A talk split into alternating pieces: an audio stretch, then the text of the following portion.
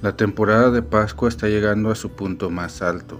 Pentecostés, la promesa del Espíritu Santo dentro de dos semanas. El Evangelio de este domingo comienza recordando, si me amas, guardarás mis mandamientos. Es el amor el camino para adherirse a la fe en Jesucristo. Pablo en su carta a los romanos sintetizó, el que ama al prójimo ha cumplido la ley. El amor es donde todo se completa, es más fuerte que la muerte.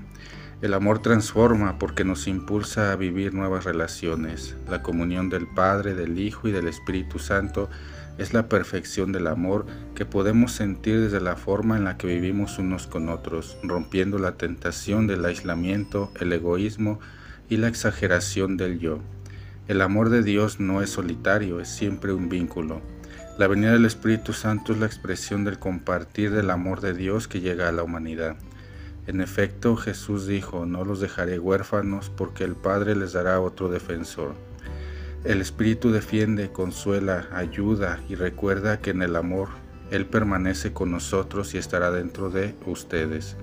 Para prolongar la vida, escribe San Pedro en su primera carta, capítulo 3, versículos del 15 al 18.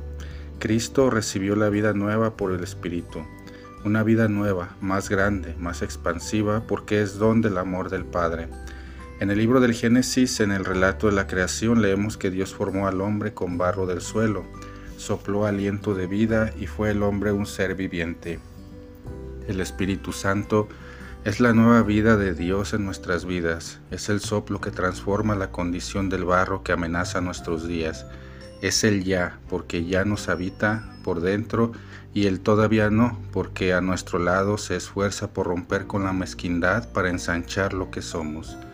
La imagen del Espíritu Santo como fuego es hermosa, porque traduce la tensión entre la ceniza que reduce y la luz que empodera.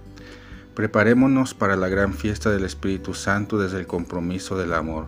Evaluemos nuestras relaciones, nuestras actitudes de cuidado, nuestras exageraciones, la forma en que vivimos los afectos, la bondad, la fidelidad a nuestras obligaciones, el respeto por las personas y por toda la casa común, para que el Espíritu nos encuentre como un ambiente para hacer nuevas todas las cosas.